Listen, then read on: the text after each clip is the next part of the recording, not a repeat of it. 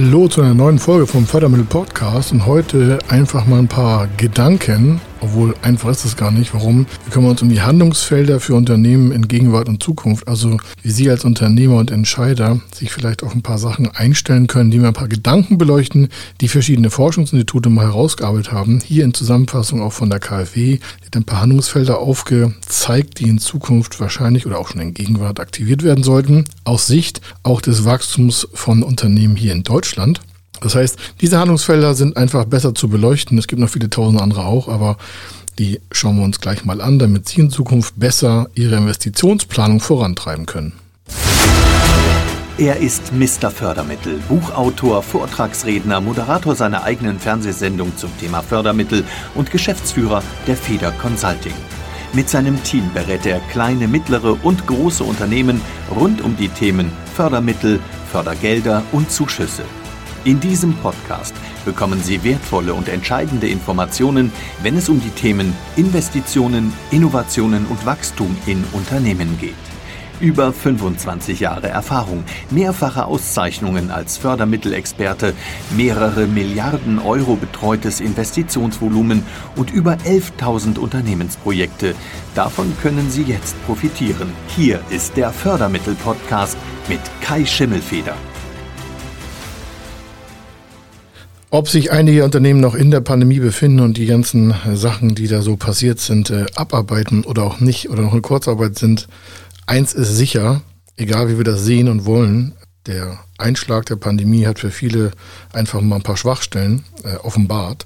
Und äh, das nicht nur bei Unternehmen, sondern auch in der Wirtschaft. Ich meine, das haben wir alle gesehen, was da passiert ist und was auch nicht passiert ist. Also am Anfang des ganzen Geschehens. Aber daraus ergeben sich auf jeden Fall Handlungsfelder, weil daraus Erkenntnisgewinne geschaffen worden sind für Unternehmen. Ich beleuchte jetzt mal so die Unternehmensseite. Alles andere, sozialpolitisch und sonstiges, ähm, steht mir auch gar nicht zu. Aber aus Sicht unserer Praxisfälle, die wir in den letzten jetzt schon fast 18, 19 Monaten hinter uns haben oder 20, die sich damit beschäftigt haben, also aus den Unternehmen heraus, was sich geändert hat, wo vor 18, 19 Monaten vielleicht noch was anderes war als heute und was die Unternehmen heute machen und was sie davon haben und ob sie davon Impulse mitnehmen können, liegt ja genau bei ihnen. Das ist eine Sache des Mindsets, auch der Einstellung, das so anzunehmen oder auch mal drüber nachzudenken. Auf jeden Fall reden wir hier von vielen Milliarden Euro, die sich in Gegenwartsform gerade in Investitionen befinden. Und es gibt Unternehmen, die investieren aktuell gar nicht, weil sie nicht wissen, wohin oder dass sie sich unsicher sind. Andere Unternehmen haben schon letztes Jahr mit uns zusammen im Februar, März, April, gleich wo das alles so wirklich äh, ja, losgeschossen kam und auch keiner wusste, wo das lang gehen sollte, haben dann schon erste ich sag mal, entscheidende Wege getroffen, sei es aus Instinkt, sei es aus Vorsicht, aus welchen Gründen auch immer. Und daraus ergeben sich auch wieder Handlungsfelder für uns, weil wir daraus erkennen können, was ist erfolgreich gewesen, was war nicht erfolgreich und was kann man aus der Zukunft oder für die Zukunft davon lernen. Und davon wollen wir berichten. Ich hoffe, es macht Ihnen sehr viel Spaß. Nehmen Sie die Impulse gedanklich auf, denken drüber nach und äh, was das für Sie als Unternehmer und Entscheider bedeuten kann und wo Sie vielleicht investieren sollten oder müssen oder gar nichts machen. Und warum Sie das nicht machen, ist natürlich Ihre Sache. Hier ist keine Beratung, sondern das ist einfach mal ein paar Sachen aus dem Live-Leben von Förderung, Investitionen, Unternehmen, von kleinen Unternehmen, mittlere, große bis zum Konzern. Also lassen wir mal ein bisschen starten. Also von den Schwachstellen habe ich schon gesprochen. Die Herausforderungen, die sich daraus ergeben haben, ist, glaube ich, äh, irgendwie jedem auf ins Unternehmen geschrieben. Das Thema heißt natürlich, ja, wir müssen resilienter werden und wir müssen agiler werden und was wir nicht alles müssen. Wenn man das alles hört, was man da macht, dann muss man sich ja irgendwie zehn teilen. Auf der einen Seite. Auf der anderen Seite führt es aber auch dazu, dass wir natürlich uns fokussieren müssen. Ja, müssen, müssen die gar nichts, aber das ist für viele jetzt erstmal angebracht. Alles Notwendige vielleicht mal zu überdenken, was man so getan hat im Unternehmen, strategischer Natur, Produktportfolio, Ressourcen, Lieferketten und sonstiges. Und äh, das ist auch das Thema, worauf wir als erstes stürzen. Und zwar diese Krisenfestigkeit aufzubauen. Krisenfest ist so ein zentrales Handlungsthema, was sich auch die KfW in ihren Guidelines oder auch in Research aufgebaut hat. Das können Sie bei der KfW nachlesen. Die haben da verschiedene Positionspapiere. Und für Sie ist es interessant, warum das, was da von den Förderbanken quasi oder von der Bundesförderbank in diesem Fall bedacht wurde, hat ja eine Basis auf verschiedenster Studien. Ähm, und ob das jetzt für Sie auch zutrifft, ist ja eine Sache, wie Sie darauf blicken. Ob Sie das auch für Sie Ihre Branche so annehmen möchten. Aber die Hauptfelder aus Sicht der KfW, die habe ich mal mitgebracht. Und das ist die eben gesagt, Krisenfestigkeit. Ich meine, das ist jetzt äh, eher logisch als äh, verwunderlich. Klimaneutralität arbeiten, also in Unternehmen. Oder in ganzen Branchen. Digitalisierung als drittes, Globalisierung und natürlich auch der Zusammenhalt und die Finanzierung und der ganze Finanz- und Unternehmenssektor in Europa. Für viele aus diesem ganzen Studien- und Forschungsbereich hat diese Corona-Krise eins sehr stark verdeutlicht, die Dringlichkeit und ähm, die Fortschrittsgeschwindigkeit zu erhöhen bei der Transformation in dem Bereich Digitalisierung. Aktuell haben sich ja mit der Corona-Krise viele Unternehmen wesentlich stärker verschuldet, als das vorher geplant war, und zwar für Sachen, die relativ nicht so stark investiv waren. Warum? Viele Unternehmen haben sich aus Liquiditätsgründen verschuldet und das ja auch nicht freiwillig, denn die Corona-Krise hat sich ja keiner irgendwie gewünscht. Und dementsprechend passiert natürlich jetzt Folgendes. Die Finanzierungsfähigkeit von Unternehmen ist eingeschränkt. Gleichzeitig wird aber gefordert, alles muss klimaneutralisiert werden, klimaneutraler werden, da muss mehr digitalisiert werden, also Digitalisierungskosten steigen, äh, Ressourceneffizienz soll auch noch irgendwie berücksichtigt werden und so weiter und so weiter. Also Verschuldung der Unternehmen, vielleicht gehören Sie dazu, wurde verschlechtert. Also eine höhere Verschuldungsmenge im Unternehmen ist vorhanden, in vielen Unternehmen, egal in welcher Größe. Nicht für alle, also nicht pauschal, aber für viele. Aber auf alle kommt das Thema Klimaneutralität, Digitalisierung zu, Transformation auf neue Geschäftsfelder. Warum? Wir sind ja alle miteinander irgendwie vernetzt und wenn ein Branchenzweig sich ändert, dann zieht ja meistens der andere nach. Nehmen Sie Beispiel Automotive-Lieferer. Wenn die vorne sagen, wir machen nur noch E-Autos, äh, dann kann natürlich der Dieselmotorhersteller fragen, was er damit noch machen soll, wenn in Zukunft nur noch E-Mobilität irgendwie auf der Straße fahren soll. Und sei es auch erst in, und da kommen wir hier zum Gedankenimpuls und auch zum Mindset, also zur Einstellung dazu, und sei es auch erst in zehn Jahren. Ganze Branchenfelder versuchen ja sich damit auseinanderzusetzen, was da in der Zukunft passiert. Und wenn sich jetzt jemand sagt, okay, wir glauben, dass in den nächsten zehn Jahren oder 2030 das so und so aussieht und dementsprechend finanzielle Entscheidungen trifft, dann sind davon seine Lieferanten, seine Kunden, seine Märkte bis hin zur kleinsten Webseite, ja, und Website-Entwickler, große Prozessoren, alles ist davon abhängig oder ist damit verbunden. Das heißt, keiner kann mir sagen, ich bleibe hier einfach stehen und mache mein Ding weiter, wird schon funktionieren. Haben die Dinosaurier auch mal, glaube ich, gedacht. Wird aber nichts. Jetzt können Sie sagen, interessiert mich alles gar nicht. Ähm, erzählen Sie mal weiter. Ich sage, ja, das mache ich auch, aber an dieser Stelle mal ein kurzer Nachdenkbereich. Wo wollen Sie in 2030 stehen? Ich glaube, jeder hat aus dieser Pandemie etwas mitgenommen an Erkenntnissen, an Gedanken. Einige haben Ängste, also wir haben natürlich auch Kunden, die gesagt haben, Mensch, wofür das Ganze hin?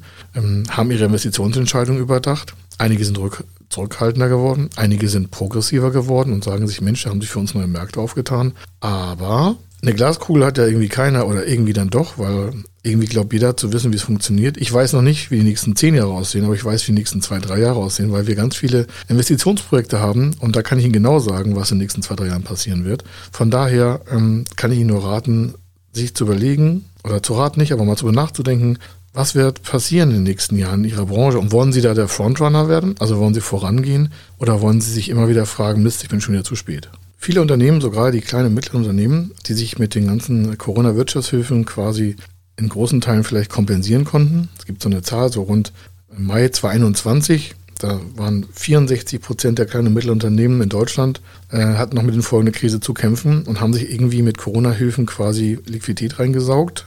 Das ist ja auch normal dann in dieser Fall gewesen. Damit aber eine Verschuldung, weil das alles Förderkredite waren. Natürlich gibt es auch noch Zuschussbereiche und Ergänzungen und Kompensationen. Aber am Ende wirkt das auf die Bonität aus.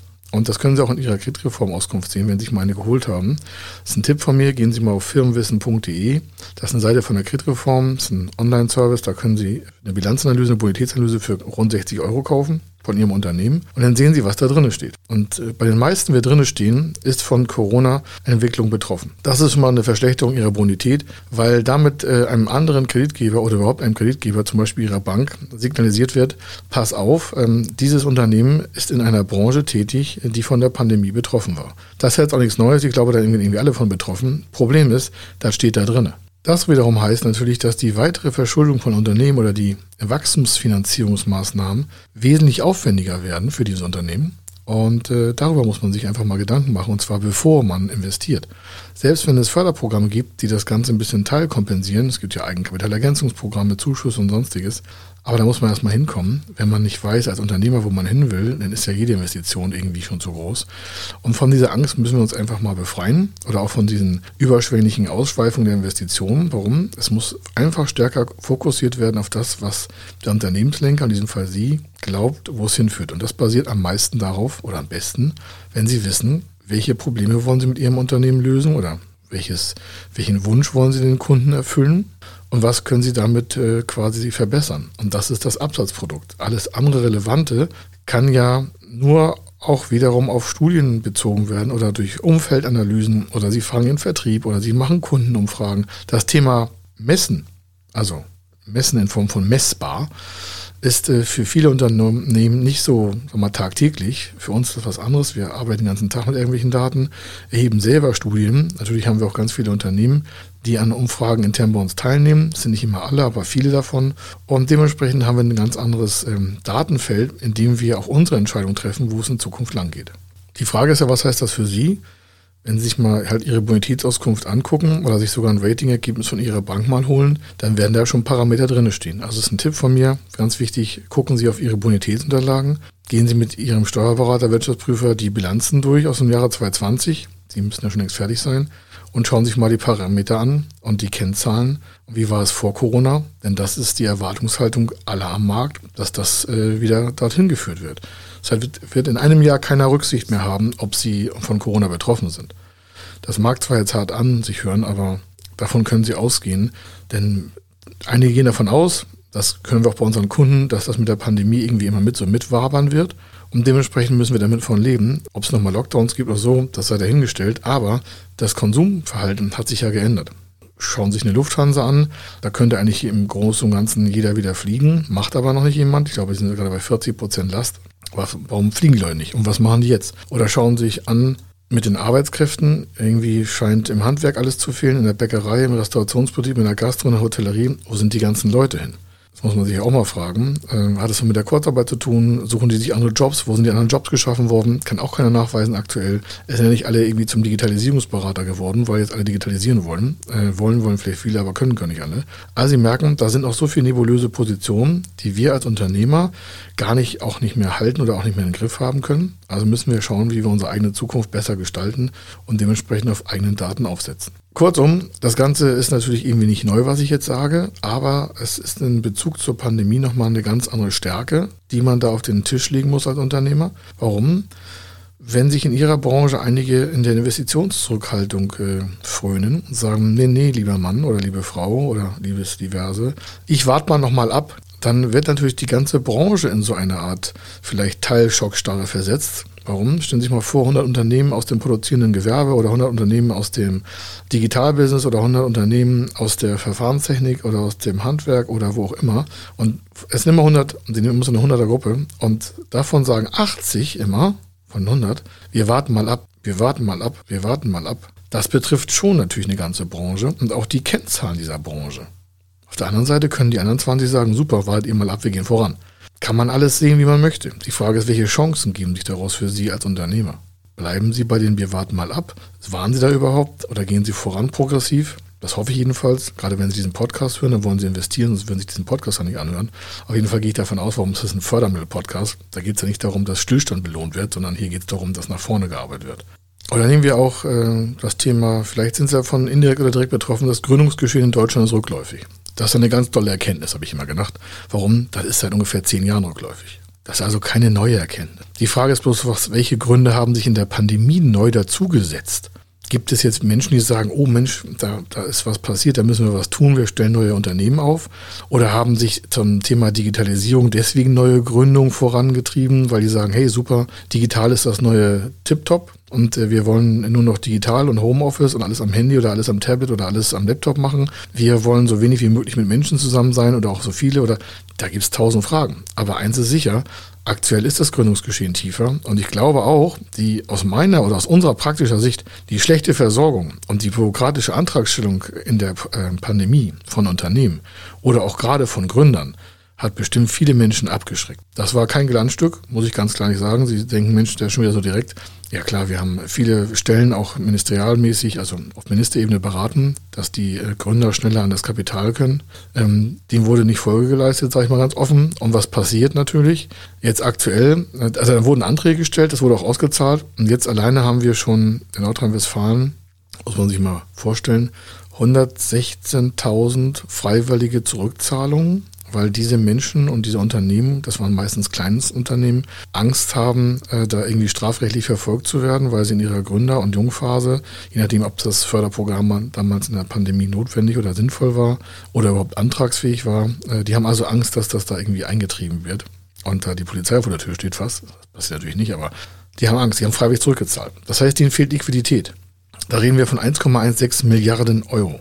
Die sind zurückgeflossen an den Staat. Jetzt muss man natürlich fragen, okay, 1,16 Millionen äh, Milliarden Euro, Entschuldigung, alleine in Nordrhein-Westfalen. Das heißt, die Kaufkraft von 1,16 Milliarden Euro ist natürlich da weg. Das passiert nicht von heute auf morgen. Ja? Also es ist innerhalb von einem Vier-Wochen-Rhythmus ausgezahlt worden, letztes Jahr im November, Dezember schon, also zurückgezahlt worden. Da war schon der Aufruf. Sie merken, das hat natürlich alles Auswirkungen, nicht nur auf die Kaufkraft der Region, sondern auch auf andere Gegebenheiten. Stellen Sie sich mal vor, das war ein technologisches Start-up und die stellen vielleicht äh, das Wachstum auf, äh, auf Standby, stellen keine Leute ein und kommen mit ihrer Technologieförderung oder mit dem Startup-Programm nicht nach vorne, weil die sagen, naja, uns fehlt irgendwie das Geld, Investoren wollen auch vielleicht nicht richtig oder sind bis niedergeschlagen. Das gibt ja tausend Gründe. Die Frage ist, betrifft sie das? Arbeiten Sie mit Gründern zusammen? Kennen Sie Menschen, die gründen? Fragen Sie sich mal, vielleicht können Sie denen anders helfen. Vielleicht machen sie ein Netzwerk auf. Warum? Es wird ja auch ihrer Zukunft einen Einfluss haben, ob sie anderen Menschen da was machen. Wir haben auch so ein, so ein Startup-Hub, also wir haben das auch gemacht ähm, und machen da sehr starke Pro Bono-Beratung, also gebührenfrei, weil natürlich da viel Wissen fehlt. Ist ja klar, als ich angefangen habe vor 25 Jahren, hätte ich gerne auch mal solche Leute gehabt, um mich um mir erzählen, was man machen kann. Also wir sind natürlich sehr interessiert daran, dass es der Wirtschaft im Allgemeinen gut geht. Und das passiert nur, wenn es Unternehmen gut geht, weil wenn Unternehmen es gut geht, also wenn es Unternehmen gut geht und die Arbeitsplätze schaffen, in neuen Arbeitsfeldern oder in bestehenden Arbeitsfeldern, also bestehende Arbeitsplätze besetzen, dann geht es allen besser. Und nur dann haben wir alle Wachstum.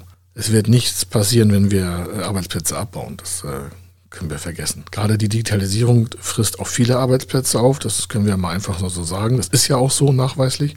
Und dafür müssen neue Arbeitsfelder geschaffen werden. Da kommen wir schon zum nächsten. Viele wollen ja was einstellen. Vielleicht können Sie auch dazu als Unternehmer. Und Sie haben keine Fachkräfte. Das heißt, wie widerstandsfähig sind Sie eigentlich gegen die Abwanderung von Mitarbeitern? Hast du mal Gedanken drum gemacht? Was passiert, wenn die noch ein, zwei Leute kündigen, weil die irgendwo einen besseren Job bekommen oder weil die keinen Bock haben oder whatever, was für ein Grund auch immer? Wie resilient sind Sie gegen Abwanderung von Fach- und Führungskräften? Oder noch schlimmer, sind sie äh, selber das beste Pferd im Stall und sagen, ja, das regle ich schon, das kompensiere ich schon weg. Äh, glauben Sie mir, das habe ich auch mal ein paar Jahre gedacht. Und äh, das äh, tut einem nicht gut. Sie können einfach damit nicht wachsen. Warum? Sie sind selbst der limitierende Faktor. Und wenn Sie das in Konstellation zur Pandemie stellen, stellen Sie sich mal vor, äh, Sie haben irgendwie einen kleinen Einschlag von so einem Virus und da sind Sie mal nur 10, 14 Tage, vielleicht nur schwach, nicht nur schwach betroffen, aber können nicht so richtig Power geben sind zu Hause, kurieren sich aus, nichts Schlimmes, ja, kein Krankenhaus und so, alles ist easy, aber trotzdem sind sie nicht fit. Dann fehlen sie 14 Tage im Unternehmen. Das ist schon schwierig. Mal davon abgesehen, dass sie vielleicht Urlaub machen sollten, wenn sie äh, auch so viel arbeiten. Also Sie merken, die Pandemie ist natürlich ähm, permanent irgendwie vorhanden, irgendwie schon, auch in den Köpfen, also in den eher in den bewussten und unterbewussten Sektoren unserer Menschengehirne. Äh, und das äh, wirkt sich dauerhaft aus. Die Frage ist, wie sind Sie darauf vorbereitet und was haben Sie aus den letzten Monaten und Jahren gelernt? Die Frage also an dieser Stelle schon mal wieder, sind Sie eigentlich mit einem, ich sag mal, nennen Sie es Zielbild oder nennen Sie es Unternehmensparameter im Bereich von Resilienz, Digitalisierung, Green Energy, nennen Sie es wie Sie möchten, und auch Green Finance. Also sind Sie eigentlich auch nachhaltig aufgestellt als Unternehmen, als Unternehmer, egal wie groß, als Solopreneur oder als Konzern? Sind Sie da überhaupt richtig mal in Ihren tiefen, tiefen Wurzeln, sind Sie da wirklich so fix, dass das am nächsten Mal anders aussehen könnte? Dass die nächste Pandemie Ihnen da irgendwie keinen Strich durch die Rechnung macht?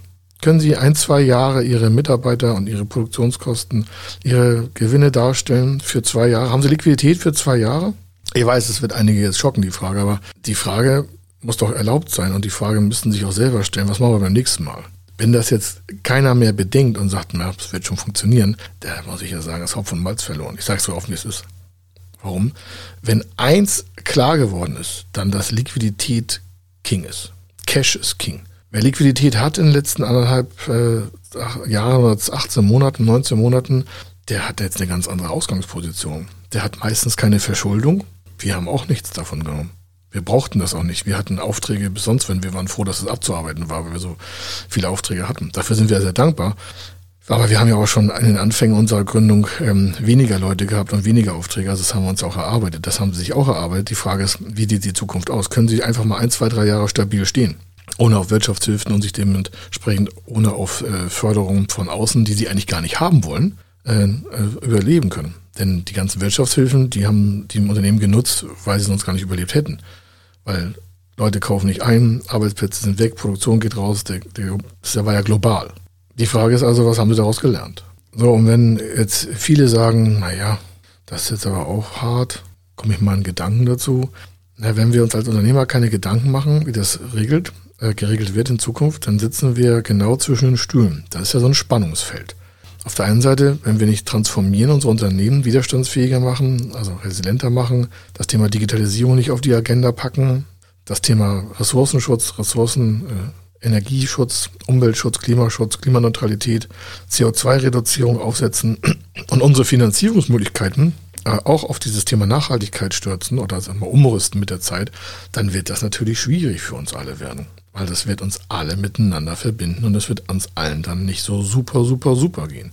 Aber das nur an diesem Punkt mal zum Nachdenken. Ich habe ja schon viele Punkte mal angesprochen. Also ich habe ja gesagt, haben Sie irgendwelche Unternehmen in Ihrer Gegend, also die vielleicht bei Ihnen liefern?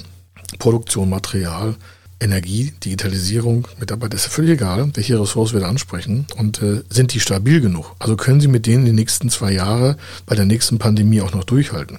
Was nützt es, wenn Sie stabil stehen und der Rest steht nicht stabil? Kann man Netzwerke erarbeiten? Kann man sich quasi wie so eine Wagenburg zusammensetzen und sagen, bei der nächsten Pandemie schaffen wir unsere eigene Wirtschaft? Mag vielleicht hoch klingen, aber es ist einfach so. Warum? Wir haben eine starke Zulieferer- oder mal, ja, Lieferantenindustrie in Deutschland. Und der Industriesektor, der steht ja nun, das kann man ja auch jeden Tag sehen, vor gigantisch tiefgreifenden Umbrüchen. Gerade das Thema der, der Grundstoffindustrie wie Stahl, Chemie, die sind ja mit grundlegenden Umstellungen von Produktionsprozessen beschäftigt den ganzen Tag. Da werden neue Technologien eingesetzt. Das merken wir nicht jeden Tag, weil nicht jeden Tag das irgendwie im Fernsehen oder auf irgendeinem YouTube-Kanal gezeigt wird. Aber es passiert ja die Frage, kennen Sie sich da aus? Wissen Sie, was in Ihrer Branche passiert? Wissen Sie, was in Randbranchen passiert, an denen Sie vielleicht andocken? Wissen Sie, was mit den Mitarbeitern in diesen Randbranchen passiert? Wissen Sie, was mit den Mitarbeitern in Ihrer Branche passiert? Gibt es da Zukunftsaudits? Gibt es da Netzwerke, wo Sie sagen, Mensch, wo, wo, geht das eigentlich hin? Sie müssen ja nicht alles alleine machen, aber da muss man sich schon für interessieren, so, ne? was so drei, vier, fünf Jahre voraus ist. Es gibt ja genügend Zukunftsforscher. Die mögen nicht immer alle richtig sein, darum geht's gar nicht. Aber die haben natürlich Impulse, die beschäftigen sich den ganzen Tag mit irgendwelchen verrückten Zukunftssachen. Wäre es ja mal sinnvoll, mindestens einmal im Jahr oder im halben Jahr sich mit solchen Menschen auseinanderzusetzen oder deren Bücher zu lesen, deren Videos zu gucken oder deren Podcasts zu hören, um sich mal ein paar Impulse zu hören und sagen, Mensch, was kann ich davon ableiten? Auch aus diesem Podcast heraus können jetzt einige sagen, also Herr Schimpfeder, ich bin hier Handwerksbetrieb oder äh, wir haben eine Schlachterei oder wir haben einen Farbladen oder wir sind ein Großkonzern. Das ist ja alles allgemein. Ich sage, naja, wenn Sie einen Impuls mitnehmen, sage ich, hören Sie einfach nochmal genauer zu und überlegen, was das für Sie bedeutet, was ich bisher schon gesagt habe. Ich habe mindestens jetzt schon drei Impulse genannt, die Sie auf jeden Fall, jedes Unternehmen in Deutschland, jedes, sofort betrifft. Finanzielle Widerstandskraft betrifft jeden. Umwelt betrifft jeden. Wie sind Sie da aufgestellt? Und was, welches Bild geben Sie Ihren Mitarbeitern wieder, wie sie mit der Umwelt umgehen im Unternehmen, mit ihren Produkten, mit ihren Prozessen? Und ich habe auch gesagt, das Thema Fach- und Führungskräfte ist entscheidend für uns alle. Das Thema Digitalisierung ist uns auch für alle. Wenn einige sagen, interessiert mich nicht, ich sage, okay, dann Podcast abschalten und irgendwas anderes machen. Aber hier geht es ja in diesem Podcast um auch die Zukunft. Da hat ja vorne so ein Label, Zukunft Unternehmen, der Fördermittel-Podcast. Der heißt ja nicht umsonst so. Warum? Fördermittel sind für Unternehmen mit Wachstum mit Veränderungen, mit neuen Prozessen, mit neuen Verfahren. Nur so können wir neue Arbeitsplätze generieren, wenn alte wegfallen. Und die fallen ja Stück für Stück weg. Machen sich auch Gedanken, vielleicht, wenn Sie Lust haben, mal drüber nachzudenken, also Gedanken machen, um dann drüber nachzudenken, meine ich wirklich so. Diese ganzen neuen Sachen, die da neu in Form von, haben wir noch nicht so gemacht, kommt jetzt neu, ja, oder habe ich schon was von gehört, aber müssen uns auch mal darum äh, kümmern, diese ganzen Sachen. Ich rede mal nur zum Thema klimafreundliche Innovation. Das ist ja ein riesen Förderthema. Und äh, da geht es erstmal um ein Segment, das nennt sich Entwicklung von grünen Technologien. Das ist ein riesen Handlungsfeld. Da werden grüne Technologien entwickelt. Riesenzuschuss bis hoch zur Europäischen Union, 70 Prozent Zuschuss. Wenn Sie da eine Million investieren, kriegen Sie 700.000 Euro geschenktes Geld vom Staat. Das ist nicht, ist nicht witzig, sondern das ist ernst. Warum? Weil die EU die ganzen Handlungsfelder natürlich auch abgestimmt hat mit den einzelnen Mitgliedstaaten. Und da sind wir nun mal beim Thema Green Technik. Also Green Technologien heißen alles. Das kann IT sein, Digitalisierung, Hausbau, alles. Und dann kommt es ja auch noch dazu, dass dieses äh, das klimafreundliche Wirtschaften, also die, die Anwendung der, der Technologien in der Wirtschaft, die müssen ja erstmal nochmal geschaffen werden. Nur weil etwas neu auf den Markt kommt, heißt nicht, dass es auch noch genutzt wird. Das heißt, da stehen ja Aufklärungsprozesse in der Bevölkerung uns gegenüber. Und da werden einige sagen, nee, mache ich nicht. Und einige sagen, ja, mache ich. Allein das ist schon ein Geschäftsfeld, diese grüne Technologie quasi in Kommunikationsübermittlung in die Bevölkerung zu tragen. Da werden viele Unternehmen Schwierigkeiten haben, ihre Produkte zu vermarkten, weil das, was wir jetzt brauchen, ist nicht das, was die Leute mönchen, äh, äh, möchten. Einige bleiben halt ewig so im Gegenwarts- und gestrigen System stecken und die wollen sich nicht mehr anpassen. Sei es, dass sie nur noch 30, 40 Jahre zu leben haben und sagen, da ändere ich mich nicht mehr. Kenne ich im Umfeld bei uns auch. Kein Problem. Muss man einfach so stehen lassen. Ist ja auch jeder Mensch ein eigenes Glück so, ne? Aber die Frage ist als Unternehmer, wie kriegen Sie das mit Ihren Mitarbeitern gefixt, dass die ein Teil der Zukunft werden? Die müssen Sie irgendwie abholen. Da muss man ja erstmal erklären, wo Sie hinwollen. Und wie wird also das, was wir da alle planen als Unternehmer, in, vom Rechner, in der Produktionshalle, am Werkband, mit Bausteine erden, mit tausend Sachen, wie kriegen wir das mit der Green IT, also mit der grünen Technologie auch hin? Also nicht nur IT, sondern überhaupt grüne Technologien. Wie wird das mit der CO2-Veränderung? Wie wird das im Hausbau? Wie wird das in der Produktion? Wie wird das in der Tischlerei? Wie wird das im Lebensbereich, im Food? Wie, wie wird das in, in, in Innovation, in Technik, in Pioniergeist? Und das ist ja eine Frage, der Unternehmer muss sich damit ja jetzt beschäftigen, das müssen wir ja jeden Tag, damit das morgen Wirklichkeit wird. Und wenn Menschen sagen, ja, wir machen das gleiche wie immer, wir produzieren Blechdosen. Die Blechdose ist immer eine Blechdose, die ist manchmal Griffe, manchmal glatt, da kommt eine Banderole rum, Deckel zu, äh, Gurken und Erbsen und Mais rein und dann war es das. Ich sage, das wird gerade da, wird viel geguckt. Das sehen wir halt nicht jeden Tag als normale Bundesbürger, weil es nicht jeden Tag irgendwie zu sehen ist. Aber da wird halt geguckt, CO2. Da wird geguckt, wie kriegen wir das schneller hin? Wie, wie machen wir die Supply Chain? Wie kriegen wir Lieferketten besser geregelt? Müssen wir irgendwas aus dem Ausland holen? Muss das in Zukunft so sein? Ja, nein. Können wir Kostenvorteile aus dem Ausland weiter nutzen? Oder müssen wir hier in Deutschland irgendwas machen? Geht das überhaupt in Deutschland? Welche Kosten, Nachteile hätten wir? Schaffen wir damit Arbeitsplätze? Zerstören wir welche? Wie wirkt sich das Ganze aus? Um da so einen Rahmen zu fassen, weil ich ja eigentlich gesagt hatte, Handlungsfelder. Aus den Studien gibt es ja so fünf verschiedene. Ich habe jetzt mal die ganze Zeit auf dem wirtschaftlichen Bereich da mal rumgeritten und das Thema Digitalisierung, ähm, grüne Technologie, Klima so mal verstärkt angeguckt. Und da, da trifft sich ja auch das gesamte Unternehmerfeld. Die Frage ist also jetzt so zum Abschluss, sind Sie bereit, so weit zu denken, wie noch keiner weit gedacht hat, um das Thema Digitalisierung noch viel weiter voranzutreiben? Haben Sie Schnittstellen mit Ihren Lieferanten? Haben Sie Schnittstellen mit Ihren Kunden? Haben Sie eine eigene Applikation? Wenn nicht, warum nicht? Brauchen die keine? Wollen sie keine? Geht das nicht? Geht das doch? Ist das zu teuer? Vielleicht gibt es ein Förderprogramm dafür. Ich kann Ihnen sagen, ja, es gibt für Applikationen, also für Apps auf dem Handy, die Sie selber entwickeln, gibt es auch eine Applikation, also gibt es eine Förderung. Gibt es irgendwelche Techniken, die man verwenden kann, damit man besser mit dem Kunden äh, CO2-neutraler kommunizieren kann? Schreiben Sie noch Rechnung per Papier. Gibt es ein Förderprogramm, die diese Medienbrüche reduziert? Das heißt, weg von Papier. Machen Sie noch Flyer. Einige sagen, ja, Flyer sind wieder voll im Innen, die sind voll super. Ich sage, ja, wie wird das hergestellt? Ja, mit welchen Rohstoffen wird gearbeitet? Muss das so sein, wie es jetzt ist? Warum die Kunden hinterfragen das ja auch alles mit der Zeit. Und gerade der generationsübergreifende Nachfrageanteil beim vielleicht Menschen mit 20 ist anders in der Bewirtschaftung von Produkten als mit 25, mit 30, mit 35, mit 40, mit 45, mit 50, mit 60. Also ist das generationsmäßig auch angepasst, Ihre Produktionsstrecke. Greifen Sie damit diejenigen äh, an, positiv? Also schaffen Sie da einen Bedarf, äh, wo Sie auch wirklich landen wollen. Oder fragen Sie sich, warum haben wir weniger Umsatz? Stell mal an die Kundengruppe nachdenken. Und so geht das immer weiter, weiter, weiter, weiter. Und dieses Handlungsfeld ist vorangetrieben, und da machen wir jetzt auch Schluss, durch die Pandemie, weil viel mehr digitalisiert wurde. Menschen haben viel mehr gelernt, mit Apps zu arbeiten, mit einer Luca-App zum Beispiel. Einige wollen das nicht, einige ja, ist mir auch jetzt mal egal, aber das Training ist, also diese Sensibilisierung von digitalisierten Prozessen, sei es Videocalls, sei es eine App nutzen, sei es einfach weniger, sagen wir Postkarten schreiben, weil man weniger zur Post gegangen ist oder sowas. Das ist etwas, was fixiert wurde. Und die Frage ist, um welchen Kern dreht sich Ihr Unternehmen? Wenn Sie sich da mal Gedanken machen, was kann man da jetzt draufsetzen, um dann daraus resilienter zu werden, dann sind Sie auf dem richtigen Weg. Und das ist das, was ich Ihnen auf jeden Fall mitgeben wollte. Warum? Da haben sich ja schlaue Menschen total viele Gedanken gemacht. Und dann sollten wir es als Unternehmer auf jeden Fall mal nutzen, lesen, und äh, vielleicht diesen Podcast nochmal hören, weiterempfehlen, vor allem an andere Unternehmer, um dann zu sagen, Mensch, da waren zwei, drei Impulse dabei, die reichen mir schon, da kann ich schon ein ganzes Jahr mit arbeiten äh, und da muss ich jetzt erstmal in die Umsetzung kommen. Also, das soll es hier gewesen sein. Hier war der Kai Schimmelfeder. Sie merken, Handlungsfelder heißt was mit Umsetzen. Und dementsprechend äh, geht es da um Investitionen und um große Investitionen. Warum? Es geht nach vorne in die nächsten Jahre. Und dafür wünsche ich Ihnen viel Erfolg. Und deswegen ist das, so wie ich es gesagt habe, umsetzen heißt investieren mit den richtigen Förderbereichen. Also bis dann, hier war der Kai Schimmelfeder. Ich wünsche Ihnen was.